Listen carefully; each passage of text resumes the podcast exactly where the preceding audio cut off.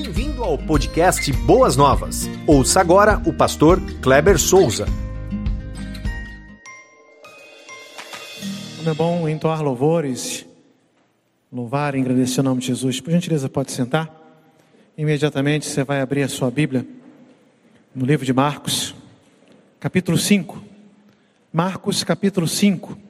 Você pode acompanhar a leitura na projeção, você que está em casa, pode abrir a sua Bíblia, acessar a sua Bíblia, bem como os presentes. Marcos, capítulo 5. A partir do verso de número 24. Estamos domingo à noite falando sobre os indesejados desejados. E desta feita falarei da mulher do fluxo de sangue, ela que teve encontro ah, transformador. No caso dela, transformou grandemente a sua vida, né? Um encontro precioso. Mateus capítulo 5, versículo 24. Desculpa, só para ver se vocês estavam atentos. É, é, é, ato falho, é porque eu tenho os três textos aqui. Esses, esses, essa passagem ela correlata, ela aconteceu tanto em Marcos quanto em Mateus e Lucas. Eu tenho aqui as três passagens. Mas Marcos capítulo 5, 24 a 34, diz assim: Jesus foi com ele. Uma grande multidão seguia e o comprimia. Estava ali uma certa mulher que havia 12 anos vinha sofrendo de uma hemorragia.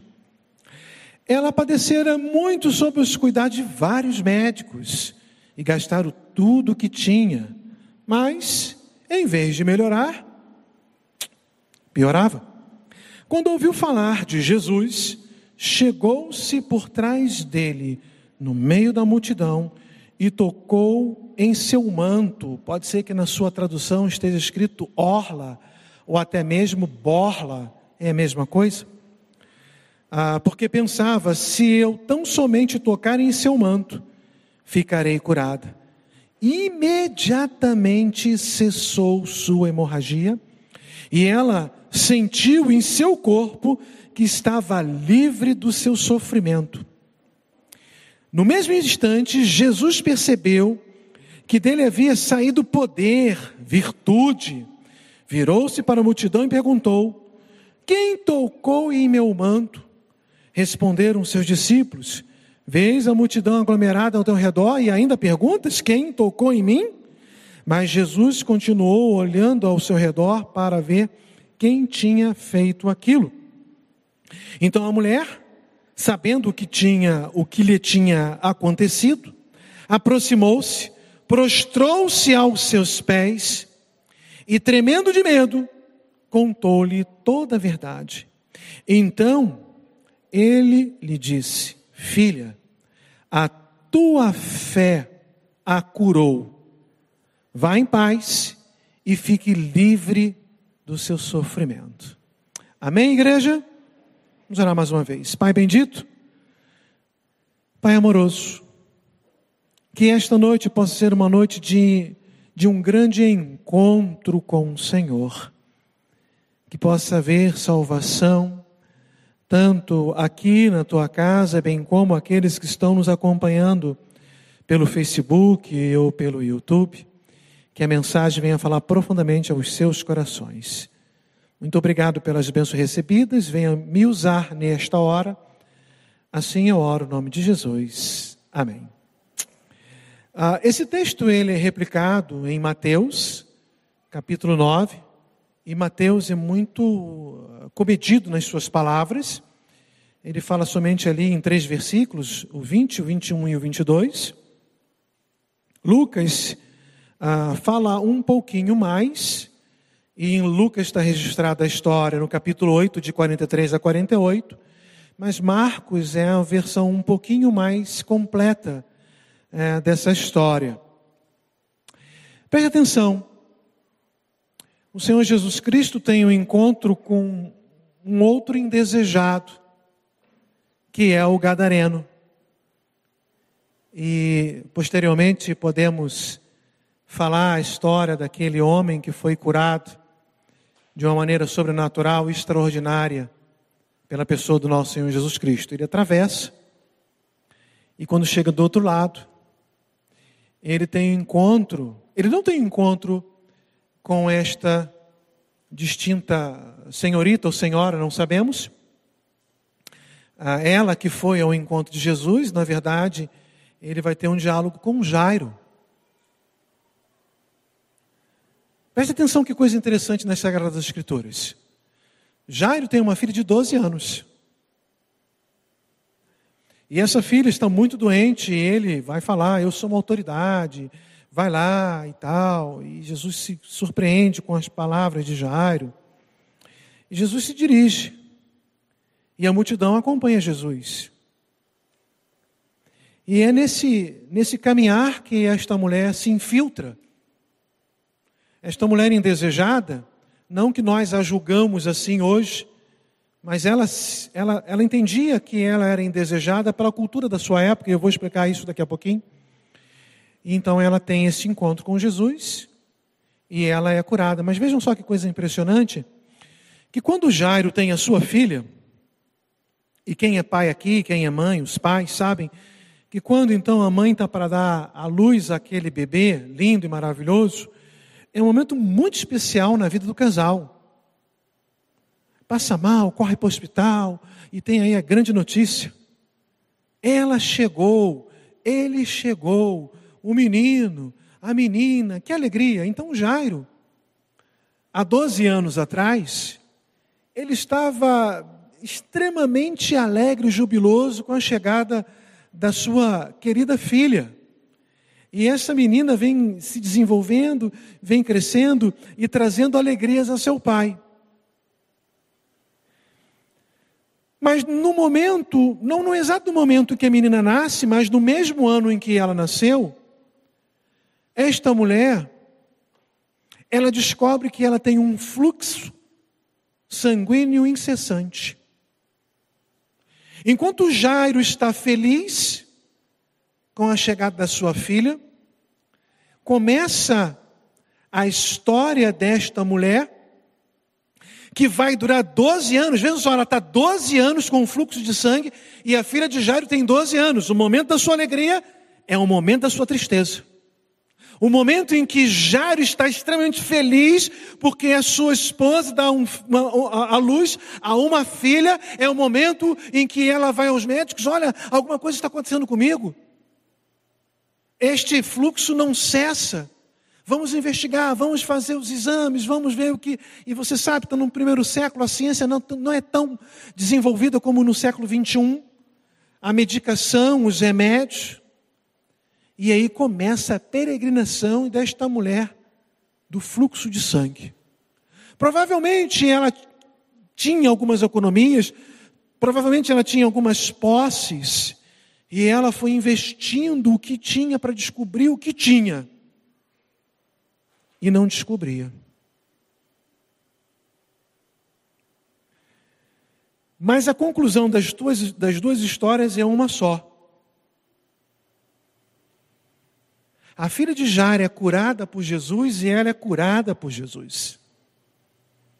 Porque Jesus pega os indesejados, em que a cultura, em que a sociedade, em que o povo, em que a gente daquela época a considerava assim, considerava essas pessoas assim, e Jesus diz: não tem ninguém indesejado. Todos são amados e desejados pelo Pai. Eu não sei como é que está o seu emocional, meu querido amigo, visitante, você que está nos acompanhando pela internet. Eu não sei como é que está a sua estrutura hoje. Eu lembro que antigamente nós dávamos apelidos na escola e chamávamos assim, aquilo outro, e eu não vou replicar aqui, repetir o que era falado naquela ocasião. Mas hoje se inventou uma, uma, uma forma de denominar essa prática, que é o bullying. E o bullying, ele faz com que hoje, é, quem sofre esta ação, passa a ser massacrado por ela. E ele, ah, se sente completamente indesejado aonde ele está.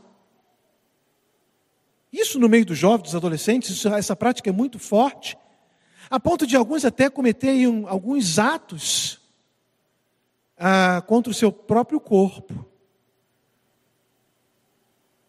Porque está se sentindo rejeitado. Ele naquele meio, ele é um indesejado. Ele não é desejado, ele é um indesejado. Eu não sei quantos estão se sentindo assim nesta noite, reprovados, discriminados, indesejados. Mas Deus o ama profundamente e Ele quer mudar a sua história nesta noite. Assim como ele mudou a história do Gadareno, assim como ele mudou, mudou, mudou a, história da filha de Jairo e a história da esposa de Jairo e do próprio Jairo, assim como ele mudou a história desta mulher de um fluxo de sangue. Porque para ele, como nós já ouvimos aqui, ou, alguns domingos atrás, porque o filho do homem veio buscar e salvar o que se havia perdido. Jesus veio buscar e salvar. Jesus não veio recriminar ninguém, discriminar ninguém, rejeitar ninguém, tornar alguém indesejado a ele. Não, eu não quero ter um encontro com você. Você para mim é alguém indesejado. Não, todos foram e são e serão sempre desejados pelo Pai, pelo Filho e pelo Santo Espírito de Deus. Interessante que algumas mulheres na, na história bíblica elas são completamente indesejadas, não pelo relato, não pelo autor que escreveu, porque ele está simplesmente reportando um fato, é uma narrativa, mas sendo completamente indesejados pela sua, pela sua sociedade, que nem pelo nome essas pessoas são conhecidas. Por exemplo, João capítulo 8. Como é que é o nome daquela mulher? Não sabemos, mas a história reporta como a mulher adúltera. Era mulher sem nome, completamente indesejada pela sua sociedade, pela sociedade da época. Como é que era o nome desta mulher do fluxo de sangue? Não sabemos. Ela era conhecida como a mulher do fluxo de sangue. Não que Jesus não quis nomeá-la ou chamá-la pelo nome, ou os discípulos. Talvez eles nem soubessem, nem, nem tomaram conhecimento do nome dela. Mas a sociedade não quis chamá-la pelo nome. Dizia que era uma mulher do fluxo de sangue.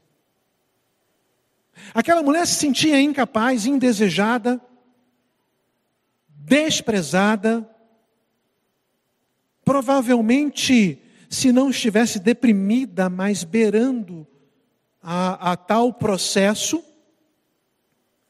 simplesmente porque ela estava muito enferma. Mas a cultura do primeiro século, ele já rotulava uma pessoa só por fato de ser, do sexo feminino. A cultura daquela época era uma cultura extremamente machista. Jesus não era. E Jesus está é, explicando através dos seus ensinamentos, através da sua, é, do seu exemplo, que no reino de Deus tem local, tem trabalho para todo mundo. Diz a palavra de Deus que as mulheres serviam ao Senhor, e no bom sentido, não como um Senhor, no sentido de que a escravizavam, a forçavam a isso, não, mas porque aquelas mulheres amavam servir ao Senhor com os seus bens, com as suas posses. Jesus sabia como tratar o ser humano, a criatura que ele mesmo fez. Mas a sociedade da época não agia assim. Ela era doente, ela era mulher, ela já não tinha mais as suas posses, ela sabia que a, a sociedade era cruel, ela sabia que a lei dizia que se ela tocasse alguém, pelo fato de estar com um fluxo de sangue, a quem ela tocasse, ela iria proporcionar que cerimonialmente aquela pessoa tornaria-se impura. Então ela tinha que ficar reclusa. Tenta imaginar alguém do primeiro século em que não tem mais posse, não tinha esposo, Não sabemos se ela era casada ou não, a Bíblia não diz. Se ela era viúva. Se um dia fora casada e ela agora estava na condição de viúva. Porque diz a palavra de Deus que quem representava o lar era o esposo. E ela não tinha ninguém para representá-la, era mesmo que foi lá. Vejam que não foi a esposa de Jairo quem foi pedir para que Jesus curasse a sua filha, mas foi o próprio Jairo, porque assim era a cultura da época. Mas mesmo assim, aquela mulher se enche de coragem, a sua fé falou muito alto. E ela então vai ter esse encontro com Jesus. Mas antes disso, é uma história de sofridão, de causado por uma moléstia que era muito comum naquela ocasião e extremamente difícil de ser tratado. O Talmud, e o Talmud é um livro sagrado dos judeus, ele dá pelo menos 11 tipos de cura para esse tipo de enfermidade. Algumas, como se fosse até o mesmo receituário, consistia em alguns tônicos, né, algumas uh, porções, ou até adstringentes, em que as pessoas uh, faziam uso para tentar ver se curava aquela enfermidade. Outras ah, formas que o Talmud apresentava para que a pessoa pudesse buscar uma cura era através de superstições.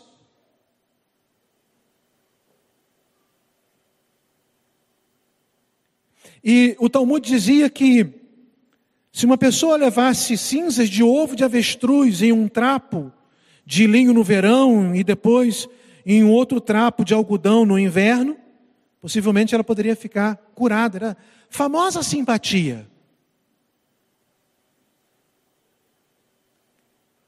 Ou se ela ah, levasse um grão de cevada que tivesse sido encontrado no esterco de um jumento.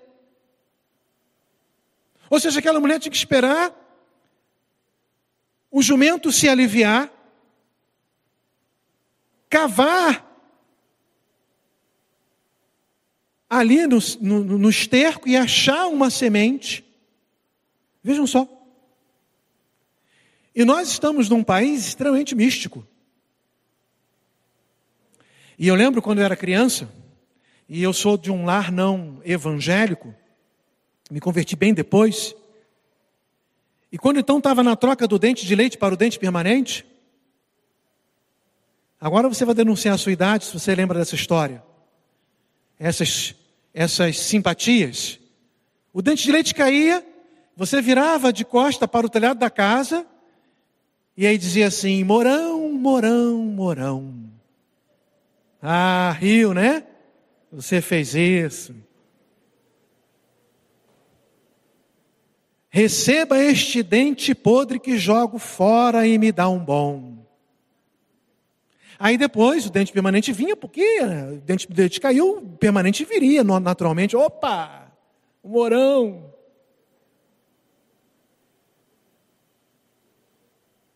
Você perdeu a chave da sua casa, não sabe onde colocou. Aí, ó, o pessoal rindo, aí, os, os que fazem simpatia até hoje. Sou longuinho, vou dar sete pulinhos, três, cinco, sei lá quantos pulinhos que dá. O fato que parece ser jocoso ainda tem muitos crentes místicos que quando então tem uma oração das 18 horas e manda colocar um copo d'água do lado da televisão, antigamente era em cima, agora a televisão é LCD, não tem como colocar em cima. Aí tem que colocar do lado. Aí faz lá a oração e depois manda beber a água. Isso é simpatia, irmãos. Isso não é bíblico. Provavelmente aquela mulher estava desesperada porque ela já tinha ido num médico A e, fala com o vizinho: Olha, fui no médico A, não, mas agora eu sei que tem um médico B, ele é bom, vai lá e tal. E ela reúne lá as suas moedas, as suas dracmas e vai lá. E ele fala alguma coisa e nada. Ah, não, eu sei de outra pessoa que fez assim, uma superstição porque está lá no Talmud e pegou a semente do esterco do jumento. Eu não sei, a Bíblia não diz se ela fez isso ou não, Mas eu quero afirmar que quando uma pessoa está desesperada, em busca de uma cura, ela é capaz de realizar qualquer coisa, de oferecer qualquer tipo de sacrifício. Provavelmente esta jovem senhora tenha realizado todos os tipos de uh, artifícios, tanto buscando a ciência quanto não, para encontrar a sua cura, o seu mal, ou cura, a cura do seu mal. Porque ela, ela não buscava somente a, a cura do seu físico, ela buscava também a cura do seu emocional. Porque quando a pessoa está ali com uma doença muito tempo, muito tempo, e que não descobre a cura e está investindo, o emocional é abalado. Aquela mulher ainda, quem sabia da sua história, recebia alguns olhares de reprovação. Como alguém está dizendo, você sabe que você não pode sair de casa, porque se você tocar em mim vai me, vai me tornar alguém impuro. Aquela mulher se sentia muito indesejada. Quais eram os possíveis sintomas de alguém que passa por uma doença como esta? Fraqueza, fluxo de sangue, o sangue está saindo direto. A pessoa fica fraca, fadiga, muito cansaço, falta de ar, fortes cólicas, as mulheres sabem disso. Grande anemia, está perdendo sangue direto. A hemorragia deixa a pessoa depressiva. O organismo doente não consegue fazer parar o fluxo de sangue. O próprio corpo não conseguia combater o mal que ela tinha. A pessoa sente vergonha junto às pessoas, e também pela vergonha, ela se sentia e a pessoa se sente rejeitada, indesejada. A lei dizia o seguinte, Levítico, capítulo 15, 26 a 27. Levítico, capítulo 15, 25 a 27. Quando uma mulher tiver um fluxo de sangue por muitos dias fora da sua menstruação normal, ou um fluxo que continue, é, continue além desse período, ela ficará impura enquanto, enquanto durar o cumprimento, ou, ou, desculpa, o corrimento, como nos dias de sua menstruação. Qualquer cama em que ela se deitar enquanto continuar o seu fluxo, estará impura. Isso significa que ninguém podia encostar na cama onde ela dormia. Ninguém poderia encostar no local que ela sentava. Aonde ela encostava, ninguém podia encostar, porque cerimonialmente a pessoa se tornava impura. Ah, como acontece com a sua cama durante a sua menstruação e tudo sobre o que ela se sentar estará impuro, como durante a sua menstruação. Quem tocar em alguma dessas coisas ficará impuro. Lavará as suas roupas e se banhará com água e ficará impuro até à tarde. Para alguns, essa mulher era um estorvo, era um incômodo. Ela se sentia muito rejeitada, muito indesejada. Ela não podia ir para o lugar da adoração por causa do seu fluxo sanguíneo, por causa da sua hemorragia. Então ela vivia em isolamento. Agora, vamos fazer a seguinte análise. Estamos crendo que esta pandemia está chegando ao seu final, em nome de Jesus, amém? Lembre-se em 2020, quando você estava em isolamento social, por alguns meses. Como é que ficou a sua mente? Alguns lidaram com isso de uma forma um tanto quanto tranquila. Outros não. Essa mulher está em isolamento há 12 anos. Você sabe o que é isolamento social? por causa da sua hemorragia, por 12 anos, como que estava a cabeça, a mente, o emocional desta mulher. Ela estava abalada. Marcos é o único que vai dizer que, após sucessivas visitas médicas, Marcos vai dizer o seguinte: que ela não melhorava mas, além de não melhorar, além de gastar o que tinha, Marcos diz que ela piorava. Ou seja, o seu nível de fraqueza, de fadiga, de fluxo, porque ela piorava. E essa mulher pensava assim: eu vou morrer. E agora? O que vai ser de mim? Eu não, eu, os médicos não descobriram. E se hoje tiver algum tipo de médico que possa descobrir, eu não tenho mais condições de pagar. Porque já foi tudo embora. Não tenho mais posse, não tenho mais bens. Até que o texto diz, você precisa entender que o texto é uma narrativa, o texto não para, é, né, para e passo, de falar assim, no dia tal, a tal hora. É, é um ato contínuo. Quando nós lemos, dá a entender que ela ficou sabendo que Jesus iria passar por ali, que Jesus realizava milagres. Naquele exato momento, olha, já tem um tal de Jesus, ah, então, então eu vou lá. Não, provavelmente ela já soube, tomou conhecimento. Um pouquinho antes, a fama de Jesus percorria. Você vai lembrar que o Evangelho de João é conhecido como o Evangelho dos Sete Sinais.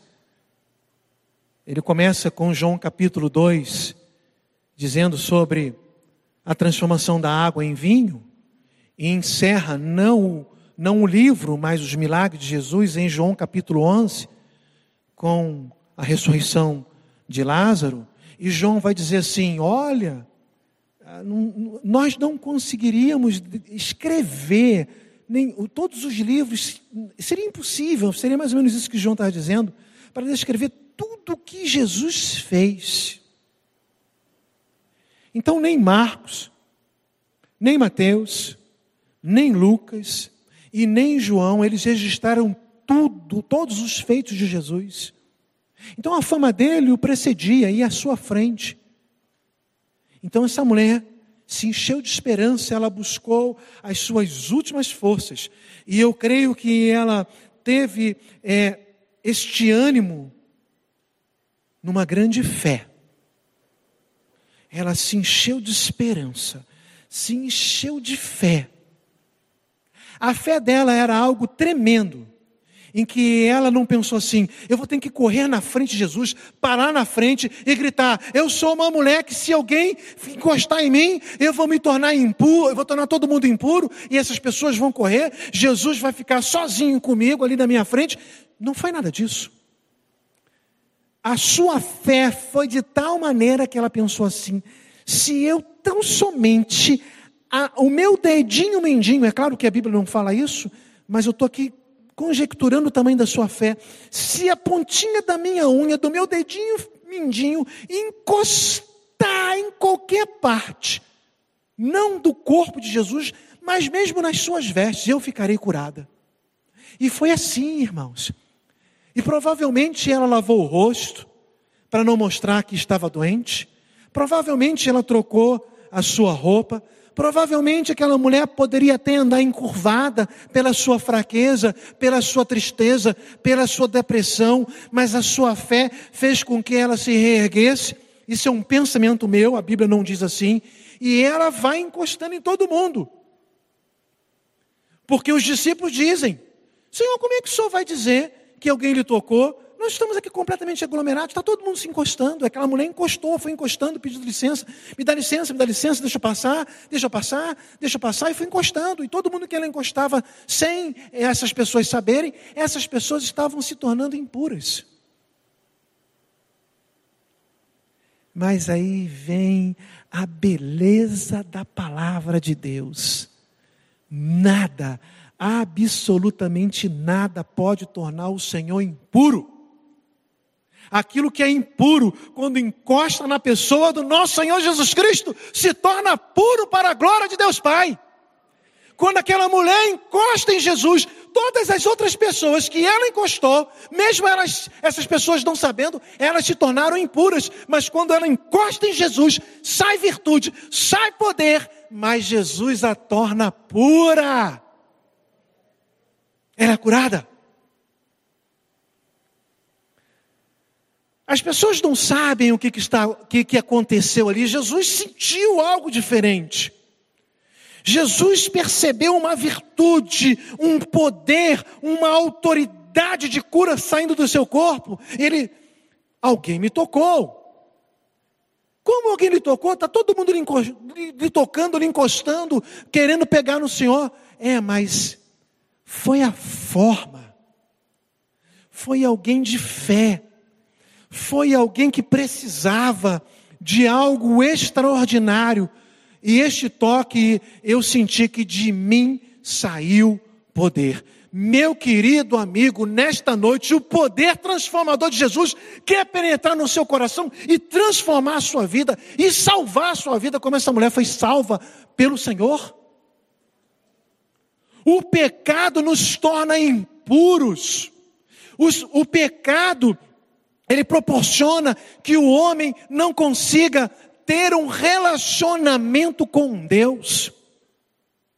Há uma distância entre o homem pecador e Deus, por causa do pecado. Mas há uma aproximação deste homem pecador com Deus, que é o nosso Senhor Jesus Cristo. E esse Jesus maravilhoso, transformador, nesta noite, quer fazer com que você, que está pensando que é um indesejado, um reprovado pela sociedade, um deprimido, seja um homem transformado, modificado, novo, purificado, perdoado. Essa noite é uma noite especial para a sua vida, para a sua família, para o seu lar. Você que está nos acompanhando, eu não sei qual, quais são as suas lutas, quais são os seus problemas, quais são as rejeições que você tem passado. Eu só sei que Jesus quer transformar a sua vida. Você está se, tá se sentindo indesejado? Ha, você é desejado por Jesus. Jesus o ama profundamente, mas Deus prova o seu amor para conosco em que Cristo morreu por nós, sendo nós ainda pecadores, talvez qualquer um de nós iríamos olhar para o outro e falar assim: Eu não vou fazer nada por você, porque você é um pecador. Mas Jesus, Romanos 5,8, diz que não levou nossa a condição de pecador, mas morreu na cruz do Calvário por mim e por você porque Ele te deseja, Ele te ama, Ele quer te transformar, Ele quer te fazer de, na condição de filho de Deus nesta noite. Jesus tem algo especial para a sua vida. E eu tenho aqui algumas coisas que eu gostaria de compartilhar com você, entre as outras que eu já compartilhei, mas que eu aprendo com a mulher do fluxo de sangue. Porque ah, por ser ela indesejada, ela teve que enfrentar muitos obstáculos para ter a sua restauração. Então, o primeiro obstáculo que ela enfrentou foi a sua condição de doente. Enfrentou a sua doença para se encontrar com Jesus. Essa doença deixava a pessoa debilitada. Essa doença deixava a pessoa fraca. Essa doença deixava a pessoa emocionalmente deprimida. E eu quero dizer para você que a semelhança de uma hemorragia, o pecado que mexe com a nossa área espiritual, ele nos deixa fraco a ponto de não desejar se encontrar com Deus.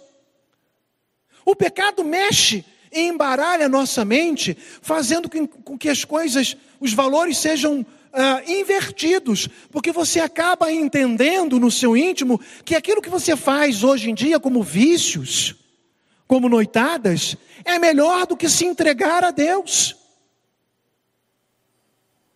E você precisa enfrentar esta doença que se chama pecado, assim como aquela mulher enfrentou a sua doença de hemorragia. E ela teve que encher o seu coração de uma fé sem igual para enfrentar isso e fala assim: não, eu não vou me entregar.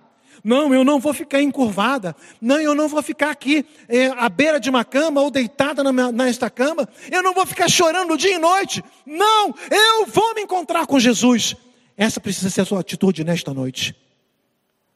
Não para o pecado, e sim para Jesus. Enfrente a sua doença que se chama pecado, que te afasta da presença gloriosa de Deus. Confesse o seu pecado nesta noite. Qualquer que seja ele, não existe pecadão e nem pecadinho, tudo é pecado. Às vezes as pessoas pensam assim: eu não preciso de Jesus porque eu não matei ninguém, não roubei.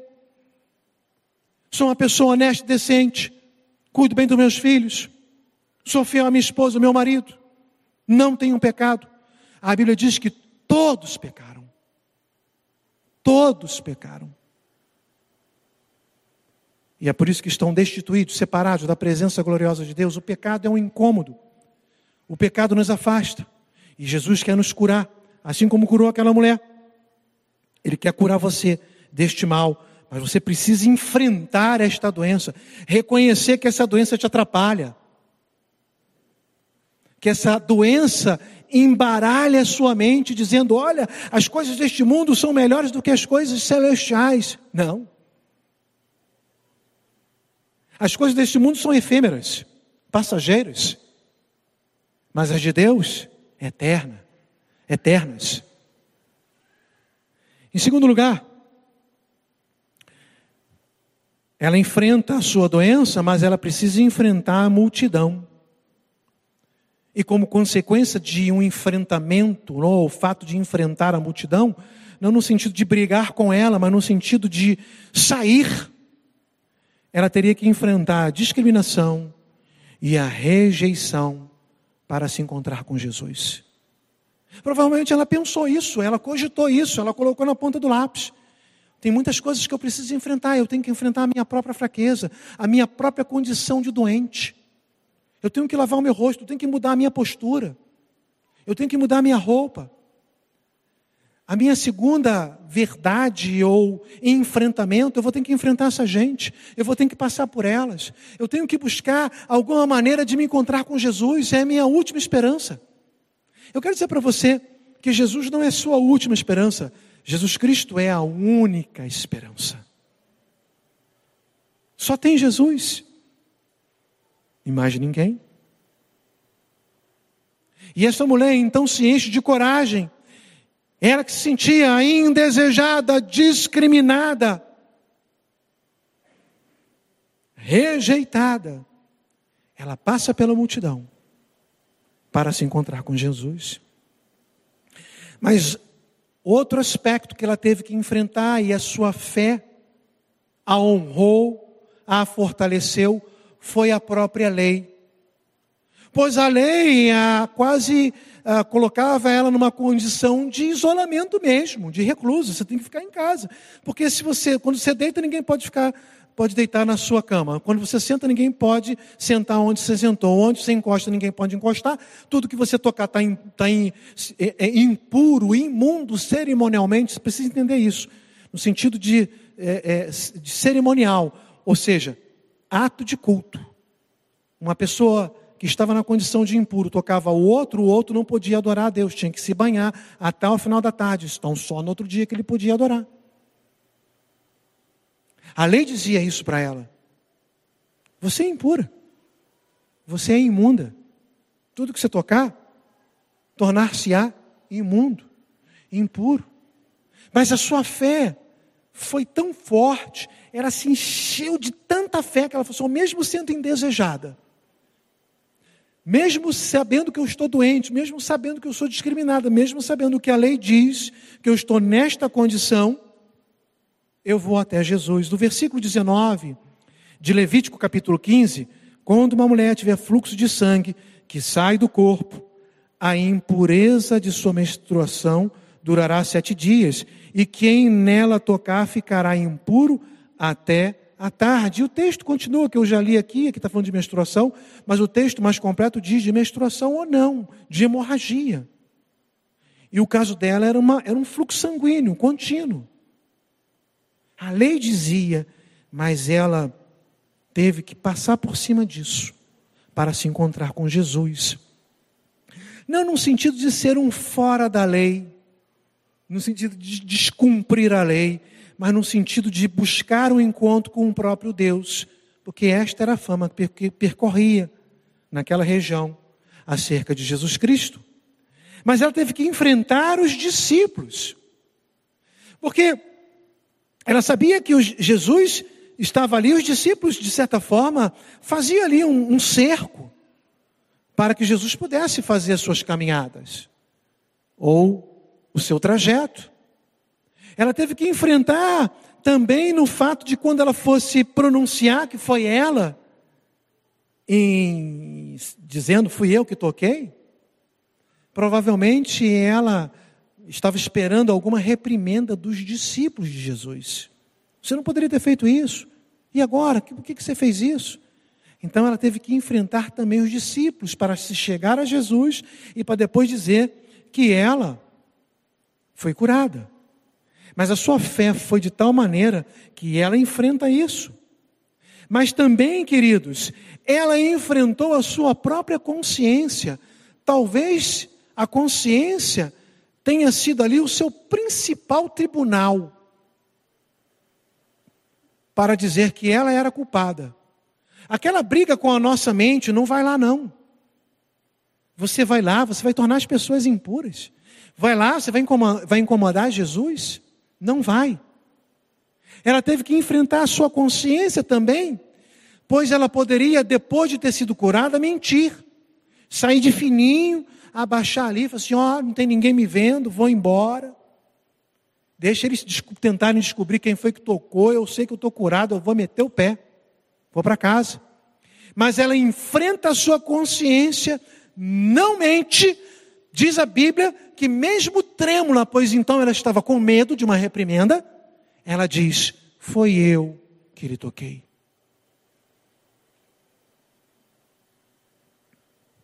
A indesejada tornou-se desejada amada e salva por Jesus. Lucas, capítulo 8, 48, é um texto correlato, fala assim: Então ele, Jesus, lhe disse: Filha, a sua fé a curou, vá em paz, não tem nenhuma reprimenda para você. Querido, amado, não há nenhuma reprimenda para você nesta noite. Nós não estamos aqui para falar assim para você. Vem aqui primeiro, vem aqui à frente. Primeiro dia, qual é o seu pecado? Se nós analisarmos que o seu pecado não tem jeito, nós vamos mandar você embora. Se você não quiser sair, eu vou chamar aqui os diáconos e eles vão te tirar daqui. Até porque os diáconos não têm essa função. A função é uma função espiritual, é uma função amorosa. Mas estou só dizendo que nós não queremos ouvir a sua história no sentido de que você tem que confessar alguma coisa para nós. Então nós colocarmos na balança, não, absolutamente. Estamos afirmando para você que se você no seu íntimo, no íntimo do seu coração reconhecer que aquilo que você fez não agradava o coração do Senhor e confessar os seus pecados, Ele é fiel e justo. 1 ah, João 1, 1 9 e 10 se confessarmos os nossos pecados, a palavra confessar no original grego, homologel, da a língua portuguesa pega emprestado e nós usamos a palavra homologar, concordar com. Confessar os pecados é concordar com um ato que eu faço e falar para Deus, Senhor, eu concordo no sentido de reconhecimento. Eu confesso, eu concordo, estou reconhecendo o meu estado de pecador e pedindo ao Senhor, que é o único que pode perdoar os meus pecados, me purificar. Vejam que João, na sua primeira carta, diz purificar, que foi o que o Senhor Jesus fez com aquela mulher. Jesus a purificou. Se confessarmos os nossos pecados, Ele é fiel, porque não volta atrás na sua palavra, e justo, porque é só Ele que pode perdoar os nossos pecados, Ele vai nos purificar de toda, de toda, toda, toda. Não é mais ou menos, não é a metade, 10%. Alguma coisa eu posso fazer e outra não posso. Toda a injustiça, toda. Jesus deseja fazer isso no seu coração. Jesus deseja transformar a sua vida nesta noite. Aquela mulher indesejada, pela sociedade, talvez pelos seus parentes, pelos seus vizinhos. Ela foi amada, desejada por Jesus e transformada. Vá em paz. Você teve um encontro. A tua fé foi a tua fé que te curou. Porque você creu. Basta crer para que o Senhor Jesus te purifique de todo o pecado. Vamos orar mais uma vez. Pai bendito, louvado e engrandecido seja o nome de Jesus. Nós queremos nesta hora suplicar que o Senhor venha transformar vidas e operar grandes maravilhas aqui. Assim eu oro o nome de Jesus. Amém. Antes de eu encerrar, e nós temos mais um momento de louvor. Eu quero perguntar a você, querido visitante, você que entrou aqui pela primeira vez, ou, ou, ou não, você tem vindo já. Nós apresentamos os visitantes de primeira vez. Mas tem, tem outros visitantes aqui na igreja.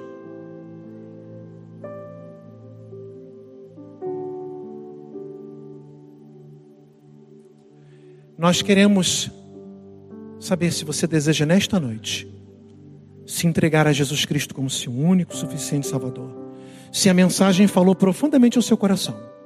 Se você se sentia um indesejado, ou até mesmo ou não, mas você entende que o pecado é algo que atrapalha ter uma melhor comunhão, uma vida de restauração, e o Senhor Jesus Cristo quer fazer isso no seu coração. Se você falou assim, olha, eu quero que Jesus entre no meu coração e transforme a minha vida e perdoe os meus pecados. Se você está dizendo sim para Jesus, se entregando a Jesus nesta noite, levante-me de suas mãos que eu quero orar com você mais uma vez. Alguém nesta noite? Fala assim, bem alto assim, ó, eu quero me entregar a Jesus Cristo. Deus abençoe aqui este adolescente. Graças a Deus. Deus abençoe. Há mais alguém? Mais alguém? Alguém indicou ali atrás e eu não estou vendo. Ali atrás, tem? Deus abençoe. Deus abençoe. Graças a Deus, Deus abençoe aqui também. Deus abençoe. Pode baixar a mão. Você que está em casa, está nos seguindo pela internet, aqui para trás. Amém? Deus abençoe. Graças a Deus. Deus abençoe a sua vida. Deus abençoe. Ah, vocês que levantaram as suas mãos, eu gostaria depois que vocês, ao saírem na, recepção, pudesse deixar algum contato para nós falarmos com vocês posteriormente, porque nós queremos ajudá-los na caminhada espiritual. Então procure ali os diáconos, oh, meu nome é tal, se meu celular, o celular do meu pai, e aqui os pastores farão contato com vocês. Aqui na, na internet, você que está nos acompanhando, tanto no Facebook quanto no YouTube, se você tomou a sua decisão nesta noite, coloque aí, eu tomei minha decisão, por favor, faça contato comigo ou pelo zap da igreja. Coloque aí o seu celular para que possamos fazer contato. A equipe da mídia vai nos repassar. Nós queremos também fazer contato com você. Tá bom? Que Deus abençoe. Graças a Deus por essas vidas. Agora eu vou convidar todos a ficarem de pé e faremos mais um momento de oração agradecendo pela vida de vocês. Muito obrigado pelas decisões nesta noite. Muito obrigado por essas vidas que levantaram as suas mãos. No intuito de reconhecer o pecado, mas no intuito de dizer: Ó oh, Senhor Jesus Cristo, o Senhor entrou na minha vida e transformou o meu ser. Muito obrigado porque o Senhor operou maravilhas e transformou vidas, perdoando os pecados. Continue fazendo a grande obra com a tua grande mão de poder. Eu louvo o teu nome e agradeço por essas vidas, no nome de Jesus. Amém. Amém. Você ouviu o podcast Boas Novas? Venha conhecer a nossa igreja. Estamos localizados na rua Marechal Malé 611, Parque de Vila Prudente, São Paulo. Esperamos por você!